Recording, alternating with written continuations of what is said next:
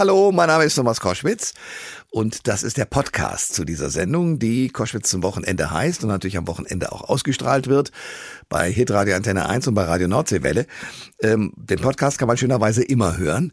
Und äh, an den Wochenenden kommen spannende Leute, unter anderem Peter Prange. Das ist inzwischen ein Freund von mir, ein großartiger Schriftsteller, der Historienromane schreibt.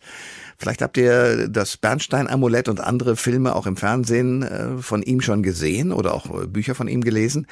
Der schafft es, und ich nenne ihn deswegen den deutschen Ken Follett, wie eigentlich kein zweiter historische Ereignisse mit einer privaten Geschichte so zu verbinden, dass man das liest wie ein Krimi und trotzdem Geschichte lernt bei dieser Gelegenheit. Der hat sich jetzt in die 1920er Jahre begeben, also die spanische Grippe grassiert, die Weimarer Republik gibt es, es droht die Machtergreifung von Adolf Hitler und es geht ums Kino, um, um Filmproduktionsfirmen. Warum wurden die eigentlich gegründet? Aus anderen Gründen, als wir vermuten. Der Traumpalast im Bann der Bilder, so heißt der neue Roman, um den es jetzt hier in diesem Podcast gehen wird. Der Thomas Koschwitz Podcast. Ihr kennt das vermutlich auch, dass ihr ab und zu mal, vielleicht bei den Großeltern oder Eltern, in alte Fotokisten oder Alben guckt und dann seht ihr Schwarz-Weiß-Fotos. Mir persönlich macht das immer eine Riesenfreude, wenn ich alte Schwarz-Weiß-Fotos sehe und so sehe, aha, guck mal, so sahen meine Familien und Vorfahren aus. Und einer, der das meisterlich sozusagen in ein Buch packen kann, sowohl schwarz-weiß als auch dann später in Farbe, ist ein Bestsellerautor und der ist jetzt bei mir zu Gast, Peter Prange. Herzlich willkommen. Hallo Thomas. Du bist derjenige, der sich jetzt tatsächlich ähm, mit den Bildern, als sie laufen lernten, beschäftigt ja. in deinem neuen Buch Der Traumpalast. Um was geht es da genau? Der Traumpalast, das ist ein Roman, der drei Geschichten in einem erzählt. Es ist einmal eine, ich würde mal sagen, nicht sehr alltägliche Liebesgeschichte zwischen Tino und Rahel.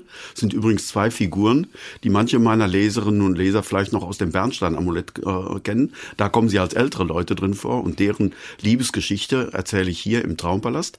Zweitens ist es die Geschichte der Weimarer Zeit bei der ich versuche, ein wenig auch der Frage nachzuspüren, wie war es möglich, dass eine Kulturnation wie Deutschland die mit Menschen, die Kant und Goethe und Schiller im Gepäck hatten, in den, am Ende äh, des Jahrzehnts Hitler verfallen konnten. Und drittens ist es eine Geschichte äh, der äh, UFA, der deutschen Traumfabrik, der Antwort auf Hollywood aus Berlin-Babelsberg. Und der Dreh dazu, dass das Volk über dieses Kino richtig heftig manipuliert werden sollte. Das war der Plan. Ja, das ist etwas, was ich vorher auch nicht wusste. Die Gründung der UFA habe ich mir immer vorgestellt, das sind irgendwelche Künstler gewesen und ein paar Finanziers dann dazu. Nein, nein, die UFA ist gegründet worden von General Ludendorff, also einem der äußersten Rechten und Scharfmacher des Militärs äh, im Kaiserreich. Und äh, der hat die UFA gegründet, um Propaganda äh, für die äh, für das Militär zu machen, weil gegen Ende des Krieges erlahmte die Kriegsbegeisterung der Bevölkerung. Anleihen, Kriegsanleihen wurden nicht mehr gezeichnet. Und um dem gegenzuarbeiten, hat man die UFA gegründet, um Propaganda äh, für Volk und Vaterland zu machen. Wir befinden uns in welchen äh, Zeiträumen? Das ist 1917 erfolgte die Gründung der UFA, äh, ist dann eigentlich erst so richtig 1918 äh, in Fahrt gekommen und da war es dann leider oder aus heutiger Sicht wohl eher Gott sei Dank zu spät, um wirklich noch effektiv Kriegspropaganda machen zu können, was dann tatsächlich zu einer völligen Neuorientierung der UFA führte. Also wir befinden uns quasi im Ersten Weltkrieg, da sozusagen spielt die Geschichte auch zwischen Tino und Rahel. Äh, das ist ja faszinierend, dass du sozusagen aus dem Bernstein-Amulett jetzt plötzlich diese beiden Figuren nimmst. Ja. War das so gedacht? Also überhaupt nicht, überhaupt nicht, sondern die die beiden haben mich eigentlich erst zur Ufer hingeführt. Also das hat wirklich schon manchmal fast ein bisschen unheimlich anmutende Entwicklungen genommen. Es war so, dass ich wirklich nach meinem Roman Eine Familie in Deutschland, da habe ich ja versucht, die Nazi-Zeit vom ersten bis zum letzten Tag zu beschreiben, am Beispiel einer Familie aus dem Wolfsburger Land. Wir erleben da die Entstehung der, des Volkswagenwerks, die Ent, äh, Erfindung des VW Käfers und so weiter. Und es ging mir dabei um äh, die Darstellung der verschiedenen Lebensmöglichkeiten zur Zeit des äh, Nationalsozialismus. Und beim Schreiben dieses Romans kam mir natürlich die Frage, wie ist es denn überhaupt dazu gekommen, dass dieser Hitler an die Macht kam? Na, und so bin ich natürlich in die Weimarer Zeit gelangt. Es gibt einen wunderbaren Satz von Erich Kästner, der da heißt, äh, Hitler konnte 33, 1933 nicht mehr verhindert werden. Das hätte in den 20er Jahren geschehen müssen.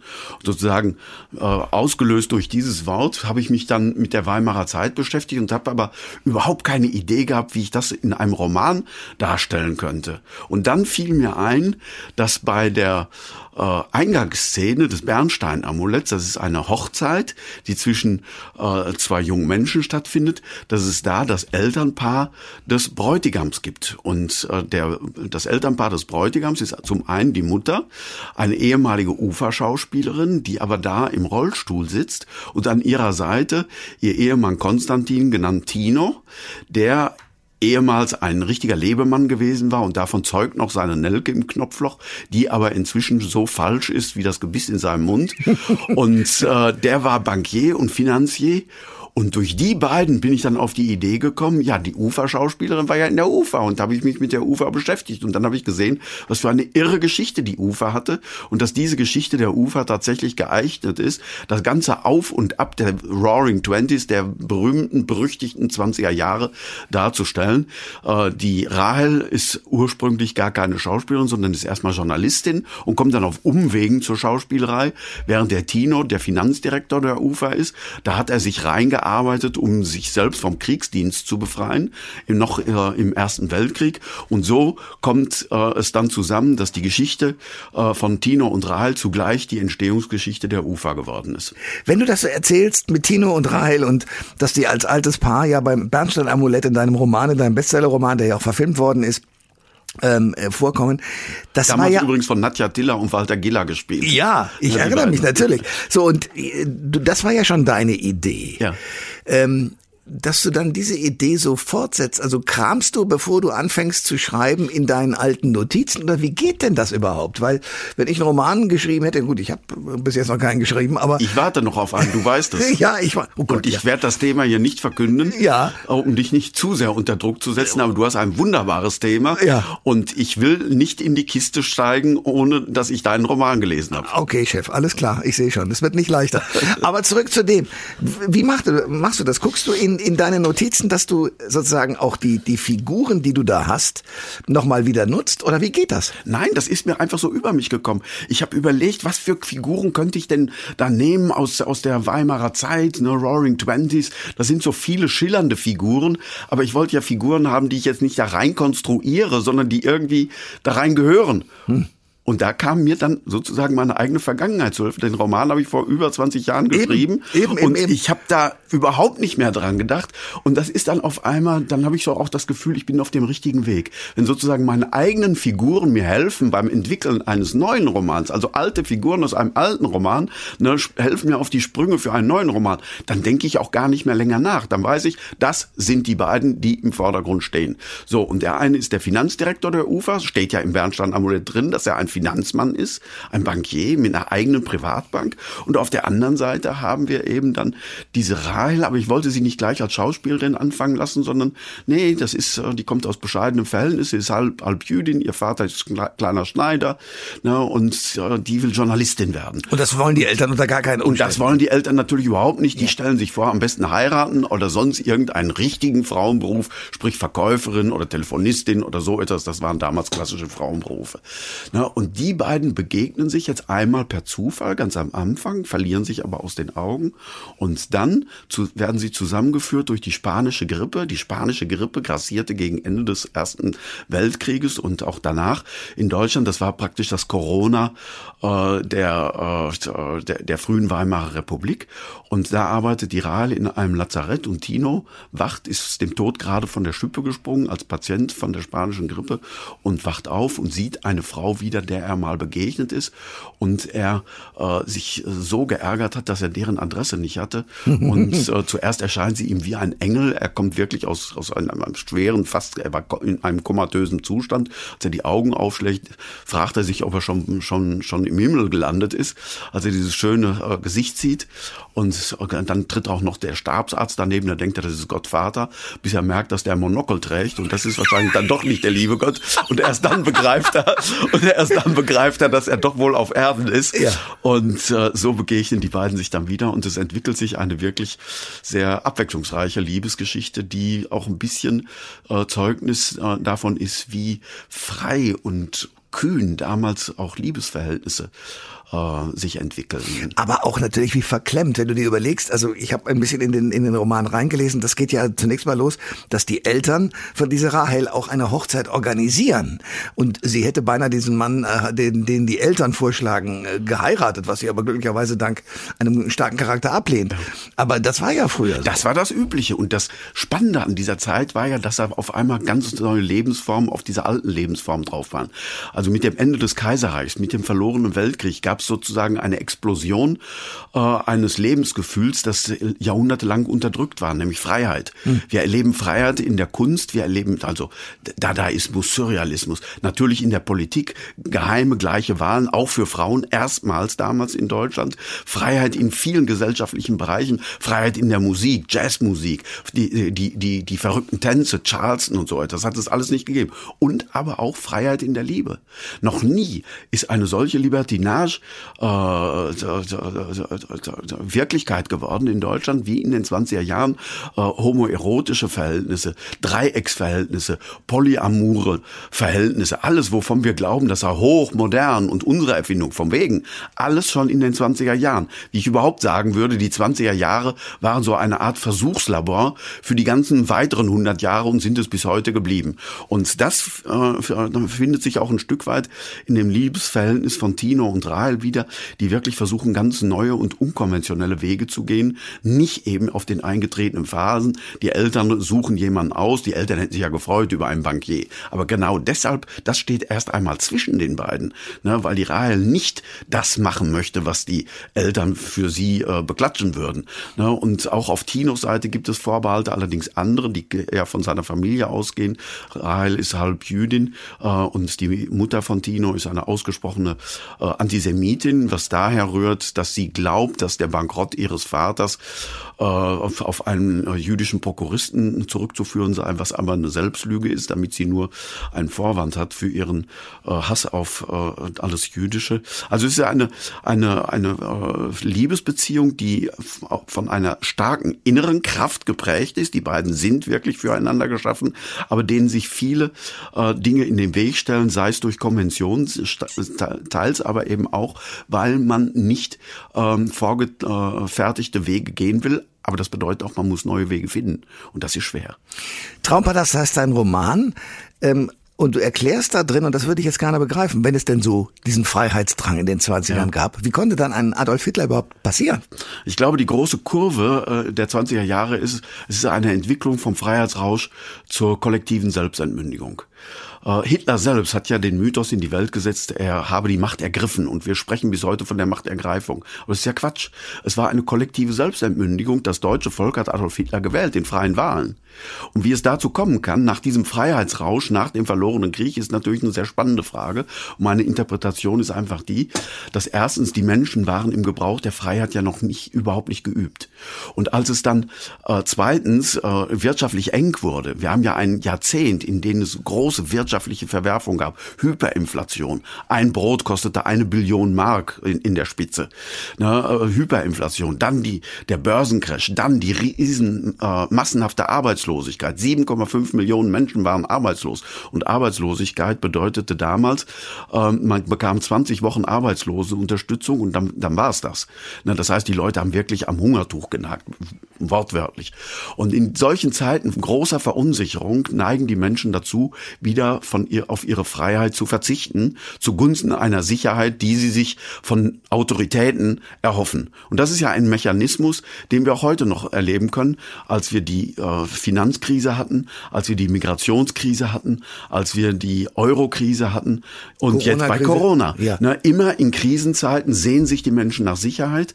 Wenn sie sich nach Sicherheit sehnen, wollen sie, äh, sind sie bereit, ähm, äh, Autoritäten zu folgen und äh, auf ihre eigenen Freiheiten äh, zu verzichten. Und genau dieser Prozess ist sozusagen im großen Stil in den 20er Jahren zu beobachten. Im Freiheitstaumel beginnt das Jahrzehnt, dann kommen die großen Krisen. Die Menschen haben auf einmal furchtbare Angst vor der eigenen Courage und sehen sich nach alten Autoritäten zurück, beziehungsweise akzeptieren neue Autoritäten. Und da war Adolf Hitler natürlich derjenige, der mit dem Versprechen, ich bringe euch alle wieder in Arbeit und Brot, genau der Mann, dem man bereit war zu folgen, weil er bot ja das, was die Menschen am sehnsüchtigsten haben wollten, Arbeit und Brot. Und deshalb haben sie dafür ihre Freiheit wieder aufgegeben und sind ihm in die Barbarei gefolgt. Traumpalast heißt der neue Roman der, du gehst immer weiter zurück in der Geschichte, ist mir aufgefallen. Wie kriegst du es hin, dass du ja in deinem Roman reale Situationen, also es taucht Himmler auf, Ludendorff, wie sie alle heißen, äh, Hitler, äh, wie kriegst du es hin, diese realen Teile zu kombinieren mit einer reinen Fiktion? Indem ich äh, versuche, mich ganz in meine fiktiven Personen hineinfallen zu lassen und mir dann auch überlege, welche Ver Ver Verknüpfungen und Vernetzungen hatten die dann. Ne, da kommt beispielsweise eine reale Figur äh, in der Geschichte der UFA, ist ein Major Grau gewesen. Ja. Dieser Alexander Grau war der, Perso äh, war der äh, Propagandareferent von General Ludendorff im Ersten Weltkrieg. Und der war in dieser Funktion auch mit an der Gründung der UFA beteiligt. Und über diese reale Figur habe ich natürlich Zugang zu diesen rechten Kreisen, zu Ludendorff, der dann ja hinterher mit Hitler äh, einen Putschversuch gemacht hat 1923. Und schon bin ich über eine meiner fiktiven Figuren ganz mittendrin im Geschehen. Mit ihm kann ich dann auch in die Organisation Konsul hineingehen. Das war eine rechtsnationale Organisation schon zu Beginn der 20er Jahre aus ehemaligen äh, Offizieren rekrutiert, aus extrem nationalen äh, Kräften, die sich damals schon mit Heil und Sieg begrüßten, als von Adolf Hitler noch gar keine Rede war, ne, die das Hakenkreuz in ihrem äh, Vereinsemblem gehabt haben. Also alles Dinge, auf die Hitler dann zurückgreifen konnte. Also Hitler ist nicht bei Null gestartet, sondern der ist hier in einem wohlbereiteten Feld gewesen. Ne, und das kann ich über diese Figur von dem Alexander Grau, kann ich das ganz organisch da reinbringen. Und dieser Alexander Grau ist natürlich im Vorstand der UFA gleichzeitig wieder verknüpft mit meinem männlichen Protagonisten Tino, der ja Finanzdirektor der UFA ist. Und so kommt das eigentlich ganz von alleine zustande. Und äh, man muss natürlich sich dann ein bisschen in die Geschichte, in die historische Geschichte einarbeiten. Aber äh, erstens kenne ich mich da selbst schon ein klein wenig drin aus und zum Zweiten habe ich einen wunderbaren wissenschaftlichen Berater, Professor Hürter vom äh, Institut für Zeitgeschichte in München. Das ist einer der besten Kenner der Weimarer Zeit. Und mit ihm an der Seite habe ich dann auch die nötige Sicherheit, dass ich dann in meinen fiktiven Geschichten äh, nicht etwas erzähle, was eigentlich gar nicht in die Zeit passt, sondern dass das wirklich organisch mit den Zeitläufen äh, verwoben ist. Kriegt er das dann zu lesen, was du geschrieben hast? Natürlich. Damit, ah, okay. Ja, ja. Also der sagt mir nicht, was ich schreiben muss, sondern umgekehrt ich schreibe das, was ich für richtig halte. Und er liest das dann und guckt, ob das wirklich auch mit äh, den Zeitläufen vereinbar ist, mit den historischen Gegebenheiten, äh, dass ich da jetzt nicht ins freie Fantasieren komme. Und das ist mir sehr wichtig. Ich möchte ja die Menschen aus ihrer Zeit heraus verstehen. Und deshalb spielen meine äh, Geschichten nicht irgendwie in Disney World oder in mhm. einen fantasierten äh, 20er Jahre Welt, sondern es ist wirklich die 20er Jahre Welt, wie sie historisch gewesen ist. Und darin entwickeln sich die Menschen, weil es geht mir ja um die Frage, wie konnte sein, dass eben so kultivierte Menschen, wie von denen es ja Millionen in Deutschland gab, dass die dann Hitler gefolgt sind. Und dem, wenn ich dem nachspüren muss, muss die Wirklichkeit auch richtig und ernsthaft mit einbezogen sein. Bei allen Verrücktheiten, die sich meine äh, fiktiven Figuren auch immer wieder erlauben. Bei der ersten Begegnung zwischen Rahel und Tino gibt es diese schöne Situation, dass der wegfährt, wegbraust mit einem Audi Cabrio. Das gab es zu der das Zeit schon. Das gab's schon. Ne, das, ein Audi Cabriolet gab es schon zu der Zeit mit 25,5 PS genau Hanau. Und was, was das, was das, ja, das war aber rasend. Das ist aber unglaublich. Ja. Und, und das Tolle war, ich hatte eine Szene eben, wo du, du spielst, wie er da reinflankt und losfährt. Ja, ja. Und da kam mir die Frage, nee, die hatten doch damals alle eine Kurbel. Der kann ja gar nicht einfach reinflanken und losfahren, sondern der muss kurbeln. Aber das ist natürlich sehr unelegant. Ne? Ja, ich, erst kurbeln und, und dann reinflanken. Das ist ja irgendwie, so. das ist ja nichts. Und dann habe ich mich tatsächlich dann auch schlau gemacht und festgestellt, dass gerade Audi, und deshalb habe ich ein Audi dann genommen, dass Audi damals schon einen elektrischen Anlasser hatte. Nein. Das war ein Knopf im Armaturenbrett. Wenn man da drauf drückte, dann sprang der Motor an. Das war also damals, also heute würde man sagen, der, der letzte heiße Scheiß. Ja, sensationell. sensationell. Ja. Aber da, da, siehst du auch, wie ich dann arbeite. Na, also ich, ich, ich habe zuerst die fiktive Idee, der flankt da rein, weil das einfach äh, Bella Figura macht. Mhm. Na, und dann kommt mir auf einmal der Schreck, uh, geht denn das? Ne? Wie sahen die Autos aus? Und dann gucke ich aber nach, die Autos waren, es gab dann tatsächlich ein Auto gefunden und das war eben der Audi, der den elektrischen Anlass hat und deshalb ist das ein Audi Cabriolet geworden, ne? sodass dann auch wirklich auch diese kleinen Details dann stimmen und man eine Vorstellung von der Lebenswirklichkeit meiner Figuren bekommt. Wie viele Bücher hast du inzwischen geschrieben? So ungefähr 20. Ich habe sie nicht gezählt, aber so etwa 20 dürfte hinkommen. Also ja. wann, wann, wann schreibst du nicht? Eigentlich selten, bis gar nicht. Also ich schreibe, äh, man denkt immer, ich würde unglaublich viel am Tag schreiben. Tue ich gar nicht. Ich bin überhaupt kein Schnellschreiber. Ich schreibe drei, vier Seiten am Tag und das auch erst, wenn ich weiß, wie meine Geschichte geht, wenn ich ein Konzept habe mit einem Handlungsbogen, wie alle Figuren sich entwickeln, wie sie sich für sich entwickeln, wie sie sich untereinander Kapitel, entwickeln. Vorher auch schon, also hast so du treatmentmäßig. Ja, okay. Na, wie, wie ein Filmtreatment. So in der, in der Bilderfolge von Szenen, die stichwortartig schon die ganze Geschichte durch erzählen. Und dann schreibe ich drei bis vier Seiten pro Tag. Das allerdings sieben Tage die Woche. Okay. Ne, und zwar äh, abzüglich zwei Wochen Urlaub. Das heißt, ich komme auf etwa ähm, äh, 330 äh, Schreibtage im, wow. im Jahr. Na, und dann, dann schafft man das auch. Tja, ist ja ganz leicht. 330 leicht Tage. ist es nicht. Nee, also das, das meine ich doch auch. Aber, aber, aber, aber man muss nicht jetzt exzessiv schreiben dafür. Also ich, ich schreibe langsam und sorgfältig. Ja. Drei bis vier Seiten am Tag auf der Basis schon eines fertigen äh, Exposés. Aber steht da Tropfen höhlt den Stein und äh, stetes Schreiben füllt das Buch. So. Na, und äh, sagen wir mal drei Seiten, vier Seiten am Tag sind bei sieben Seiten, sind 20, sind 20 Seiten in der Woche, sind 80 im Monat. Na, und dann mit den ganzen Korrekturläufen und so weiter, kriegt man das in einem Jahr schon hin. Beziehungsweise anderthalb Jahre mit den ganzen Vorarbeiten, die ich dafür gebraucht habe. Okay, weil ja, das Schreiben ist ein Handwerk. Also das heißt, ja. das, man, okay. Ähm, du schreibst in deinem Buch am Anfang, kommt das relativ schnell raus, deswegen auch äh, der militärische Aspekt bei der Gründung der UFA, dass die anderen, also Frankreich und England vor allen Dingen ja. auch, schon sozusagen ihr Volk via den laufenden Bildern im Griff hatten. Ja. Und das waren Filmfirmen, die es heute noch gibt, Pathé beispielsweise, ne, war die, war die große Filmfirma schon in der damaligen Zeit. Und die Franzosen und die Engländer haben dann bevorzugt Filme über die deutschen Hunnen. Das war immer das Feindbild im Ersten Weltkrieg, die deutschen Hunnen, wie die rabiat äh, äh, da wüsten und, und, und, und, und, und äh, böse Dinge tun, die die Franzosen und Engländer natürlich genauso getan haben. Na, aber damit hat man die Bevölkerung hinter sich gebracht.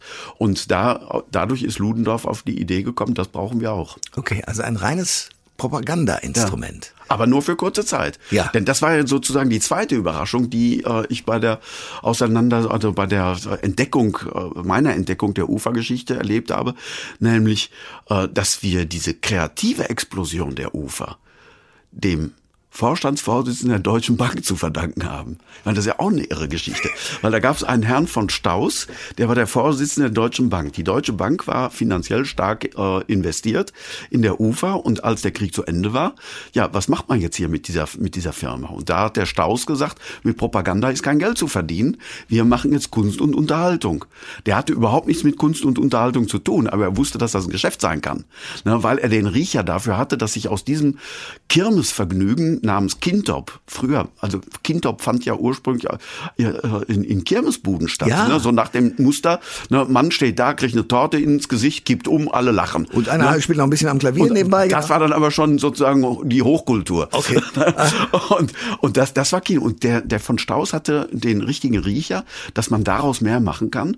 Und dann hatte, äh, dann ist der geniale und heute weitestgehend vergessene äh, Produzent Erich Pommer zur UFA gestoßen. Ein Mann, dem wir eigentlich die ganzen großen Filmjuwelen der damaligen Zeit verdanken, ohne dass äh, kaum jemand, äh, ohne dass irgendjemand seinen Namen heute kennt. Erich Pommer, ein Deutscher jüdischer Herkunft, äh, der mit schon in jungen Jahren äh, eine eigene Filmfirma gegründet hat, noch im Ersten Weltkrieg, obwohl er Soldat war, mit Hilfe seiner Frau, und der dann in der UFA eigentlich alles äh, verantwortet hat, was wir heute von der UFA kennen. Also Filme wie Dr. Caligari, wie äh, Metropolis, wie Dr. Mabuse, ja. wie Die Nibelungen, ja. äh, bis hin äh, zu Der blaue Engel mit Marlene Dietrich. Die sind alle äh, durch äh, Erich Pommer erst möglich geworden. Und allein um diesen Mann ein Denkmal zu setzen, hat es sich schon gelohnt, diesen Roman zu schreiben.